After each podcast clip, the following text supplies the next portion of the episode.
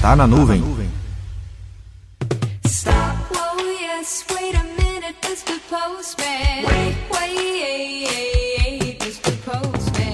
Quem enviava uma correspondência antes de 1840 não pagava por seu envio. Essa responsabilidade ficava a cargo de quem recebia, isso é, o destinatário que teria que pagar. Mas, caso ele simplesmente recusasse a não receber a tal carta, percebe que há um problema real a ser resolvido? Quem bancaria todos os custos de transportar a carta do remetente até o destinatário? A reforma postal foi um dos caminhos, mas a tecnologia criada para auxiliar esse processo foi o selo postal, que nada mais é do que um recibo, indicando que aquela correspondência já tinha sido paga na origem da postagem. Um carimbo em cima do selo com data de postagem e a cidade de origem dava a ela toda a tecnologia necessária para garantir o envio. E caso o destinatário não quisesse receber o tal envelope, não tinha problema, já que todos os custos estavam pagos.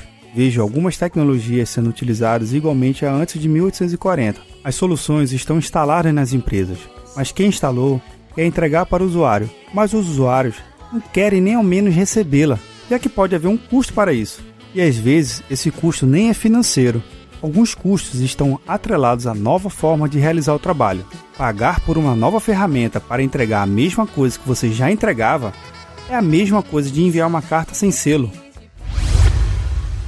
Meu nome é Vinícius Perro do Papo Cloud, e esse é o Tá na Nuvem. Acesse papo.cloud para esse e outros conteúdos.